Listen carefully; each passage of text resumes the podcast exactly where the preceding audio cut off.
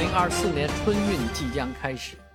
数十亿人将会在旅途当中啊奔波啊，这个确实是中国的一大特色。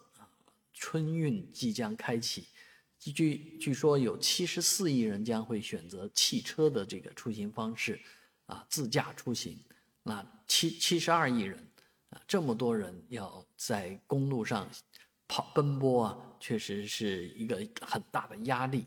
好在呢，我们这个从除夕开始啊，就已经是免费了，高速公路免费啊。当然，这个时候呢，上路啊，尤其天冷路滑，一定要注意交通，尤尤尤其是新手不要开车，因为高速公路上啊，应该有一年以上的这个驾驶资质才能够驾驶啊汽车，所以新手尽量不要走高速，否则的话，把这个路堵上，真的很。很让大家无语啊，因为经常我们看到春节啊、国庆啊啊这些时候，高速公路上发生的一些车祸啊，都是这个技术不熟练，都是新手引发的啊。所以无论如何，安全第一啊。春运之下，你不管是想买飞机票走，还是买这个船票走啊，最终可能都还是会借助小汽车而。走在公路上一定要